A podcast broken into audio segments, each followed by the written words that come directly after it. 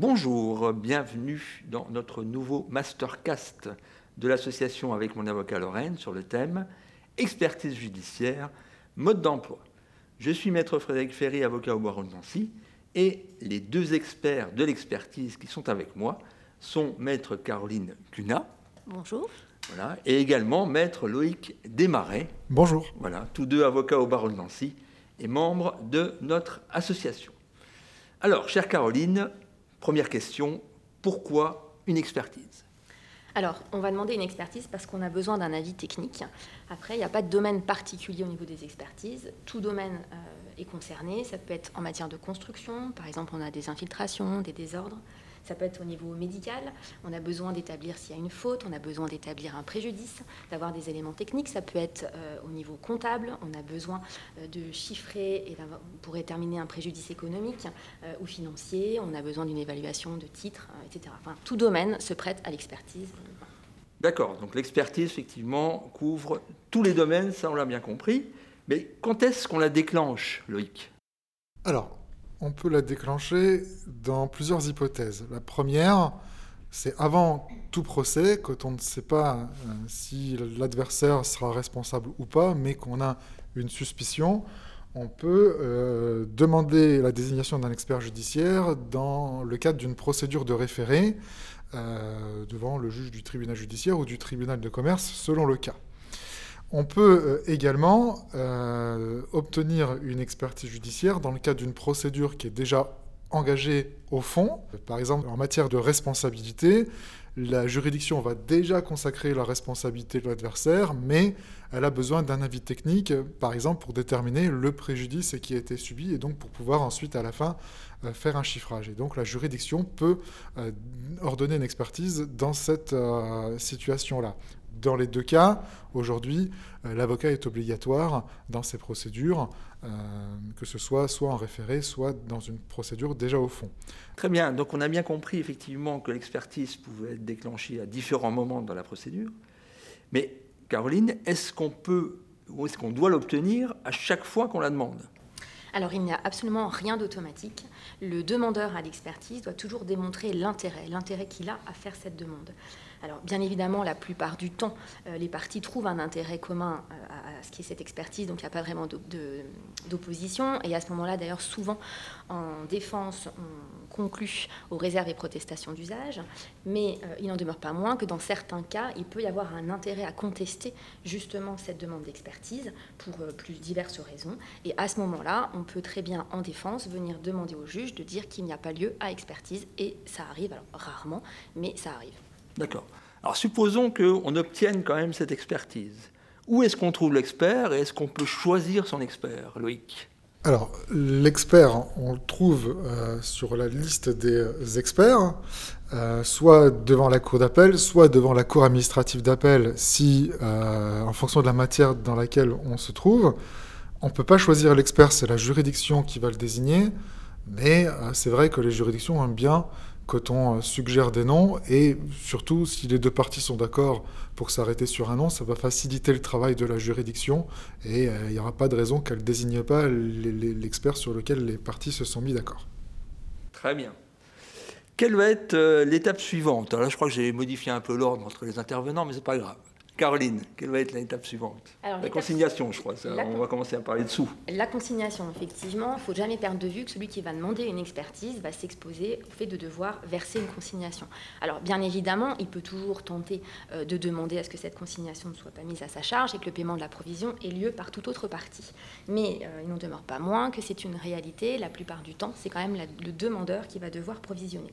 Donc, quand on fait une demande d'expertise, il faut absolument anticiper ce euh, règlement, même si on on verra un peu plus tard dans l'intervention quel coût exactement cela génère. Une fois qu'il y a cette consignation, et euh, c'est important aussi d'anticiper pour pouvoir la verser le plus rapidement possible, c'est qu'une fois que cette consignation va être versée, eh ben, ça va déclencher la désignation de l'expert par le tribunal et puis la première réunion. Sachant que euh, l'expert euh, qui est désigné n'interviendra jamais tant qu'il n'y a pas la provision effectuée. Très bien. Alors, lors de cette première réunion, j'imagine que l'expert va mettre en place une sorte de calendrier, j'imagine. Et puis, on m'a parlé de deux notions que je ne connaissais pas trop, qui sont effectivement les notions de sachant et de sapiteur. Loïc, quelques explications sur ces sujets? Oui, alors, effectivement, à la première réunion, l'expert va convoquer l'ensemble des parties et leurs conseils, avocats et éventuellement conseils techniques si euh, l'une ou l'autre des parties est assistée par un expert technique. Chaque partie va exposer sa version de l'histoire et ses prétentions pour que l'expert puisse avoir une connaissance euh, complète du dossier. Ensuite, l'expert va rentrer dans euh, le vif de sa mission en analysant les différents points euh, pour lesquels il a été désigné. À ce moment-là, il va pouvoir déterminer s'il est compétent pour gérer l'expertise euh, du début jusqu'à la fin, ou s'il a besoin d'un tiers d'une spécialité différente. Par exemple, si on est en expertise médicale et qu'il faut faire intervenir un neurochirurgien euh, pour euh, déterminer un préjudice particulier, l'expert va demander à être assisté de ce neurochirurgien. En matière de construction, on peut avoir également un, expert d'une autre spécialité qui intervient pour assister l'expert judiciaire. Alors, la différence entre sachant et sapiteur, le sachant c'est l'expert qui va mandater lui-même un intervenant extérieur pour l'assister et pour donner un avis technique sur un autre point, sans qu'on ait besoin de recourir à nouveau au juge, alors que la désignation d'un sapiteur, c'est une demande qui va être faite au juge du contrôle des expertises, qui lui va désigner un expert d'une spécialité différente avec une mission bien particulière. C'est vrai que euh, l'intervention d'un sachant va permettre d'avoir une réaction un peu plus rapide, puisqu'on n'est pas obligé de passer par l'étape euh, juge avec les, délais que cela implique. D'accord, très bien. Donc, lors de cette première réunion, on a les acteurs en place, l'expert, le sachant ou le sapiteur. Ensuite, comment va se passer la communication? Mais peut-être une question euh, initiale concernant effectivement la consignation. Si jamais effectivement on ne paye pas la consignation, il se passe quoi, euh, Caroline? Alors si on ne paye pas la consignation, bah, il n'y a pas de mesure d'expertise. Donc euh, c'est vraiment le point de départ de l'expertise, c'est la consignation. D'accord. Donc supposons qu'on ait payé effectivement la consignation. Comment se passe la communication pendant toute la durée de l'expertise? Caroline alors le principe qui régit toute expertise, ça va être le principe du contradictoire. Donc les échanges vont se faire, certes dans les réunions ça va être oral, mais tous les échanges après seront écrits. Donc euh, les avocats produiront des pièces, produiront des dires, donc euh, avec communication à l'ensemble des parties, pour que chacun puisse réagir et euh, répliquer à son tour et produire d'autres pièces pour que vraiment il y ait un échange constructif avec l'expert. Très bien. Une fois que toutes ces communications donc, sont intervenues, Qu'est-ce que va faire l'expert euh, nommé, Loïc? Ce qu'on demande à l'expert, c'est de donner un avis. Donc à un moment donné, il va falloir effectivement euh, qu'il donne son avis. La plupart du temps, il va le faire dans un pré-rapport, sauf si la juridiction n'a pas prévu cette étape, mais c'est quand même peu souvent le cas aujourd'hui. Et donc, on va avoir en quelque sorte une pré-conclusion de l'expert. On voit vers quoi il se dirige à la lecture de son pré-rapport. Si on n'est pas d'accord avec son analyse, euh, ça va être l'occasion hein, de lui faire des observations à nouveau écrites, euh, sans oublier de récapituler ce que l'on a déjà pu dire auparavant, euh, sous peine que ce qu'on ait dit auparavant soit considéré comme ayant été abandonné. C'est ce qu'on appelle le dire à expert récapitulatif. Et donc on peut produire également euh, des pièces, encore à ce stade de l'expertise, éventuellement des devis s'il s'agit de faire chiffrer des travaux euh, de remise en état. Et ensuite l'expert, il a l'obligation de répondre euh, aux dires qui lui auraient été communiqués dans son rapport définitif. Et donc là, il va y avoir la conclusion définitive de l'expert avec réponse à l'ensemble des parties sur les observations qu'elles auront pu lui formuler. Très bien. Euh, supposons qu'il n'y ait pas de pré-rapport, ça se passe comment? Alors ça c'est une difficulté parce que si c'est pas prévu dans sa mission, euh, l'expert peut se contenter effectivement de euh, communiquer son rapport définitif et malheureusement une fois que le rapport définitif est communiqué, ça met fin à la mission de l'expert et donc il n'a plus la possibilité de répondre aux observations qu'on pourrait formuler. Donc si ça a été oublié dans la mission, on peut ressaisir le juge du contrôle des expertises pour demander une modification de la mission afin que ce point soit réglé, ou on peut aussi, lors de la première réunion d'expertise, quand l'expert va rappeler la mission pour laquelle il a été désigné, se mettre d'accord avec l'ensemble des parties pour que l'expert euh, communique un pré-rapport. Si tout le monde est d'accord, il n'y a pas nécessairement nécessité de ressaisir le juge. D'accord. Et quel est l'impact, toujours Loïc, quel est l'impact effectivement des conclusions du rapport par rapport au sort du litige? Question intéressante. Question très intéressante. Honnêtement, euh, dans 99% des cas, le tribunal ou la juridiction qui sera amenée à statuer sur le fond du dossier va prendre en considération les conclusions de l'expert et va se contenter de les homologuer. Sauf dans des cas bien particuliers où il y a une erreur grossière de l'expert ou un manquement euh, de l'expert aux, règles euh, du contradictoire, quelque chose qui pourrait vicier son rapport. Sinon, c'est vrai que le, tribunal n'étant pas technicien et ayant précisément désigné un expert pour avoir un avis éclairé sur, sur un point technique, le tribunal ne remettra pas en cause euh, cet avis. Alors, si vous voyez que c'est mal barré, on va dire ça comme ça, euh, est-ce qu'il n'y a pas moyen quand même d'avoir un autre avis technique qui serait effectivement suscité par, euh, par l'une des parties, par exemple? Je ne sais pas si c'est Caroline qui répond. Alors il y a toujours une possibilité de demander ce qu'on appelle une contre-expertise, mais il faut savoir que la contre-expertise, on recommence tout à zéro. C'est-à-dire que c'est un nouvel expert qui est désigné, ça veut dire que c'est une nouvelle consignation, c'est des nouvelles réunions. Donc c'est vrai que par rapport au temps déjà passé, il faut quand même être à peu près sûr de ce qu'on souhaite. Alors si vraiment il y a une difficulté, la question ne se pose pas. S'il y a un problème majeur, bah, la contre-expertise, elle va s'imposer. Euh, si ce n'est pas le cas, bah, ça va être délicat parce qu'il faudra recommencer sans certitude non plus sur le résultat de l'expertise. Alors juste, une petite parenthèse sur, sur ce sujet.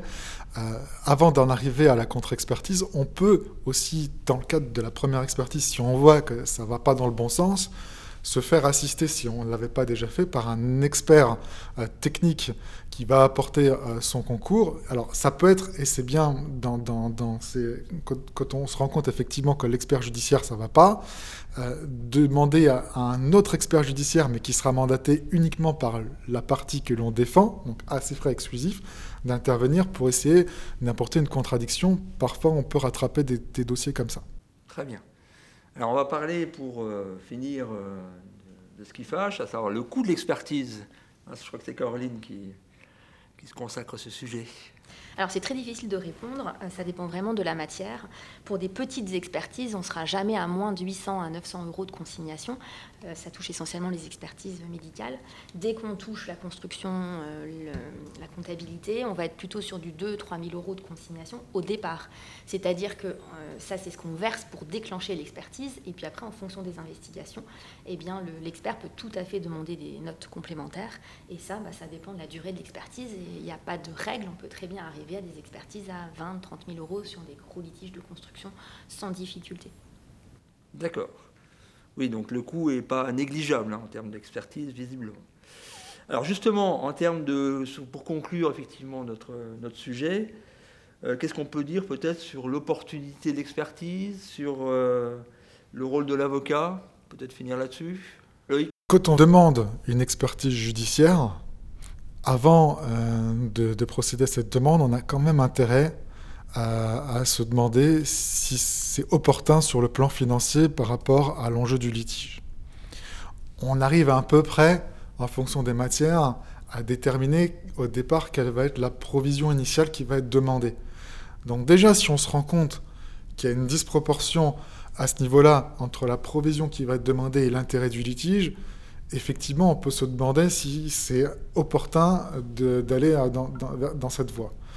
Après, euh, si on décide de partir en expertise judiciaire parce que ça présente un intérêt au départ et qu'en cours d'expertise, euh, le, budget est complètement explosé parce qu'il y a des investigations techniques qu'on n'avait pas prévues mais qu'il faut faire pour pouvoir aller au bout, on peut toujours aussi, euh, en fonction de l'avancée de l'expertise, demander à l'expert de ne pas aller au bout et de rendre un rapport en l'état.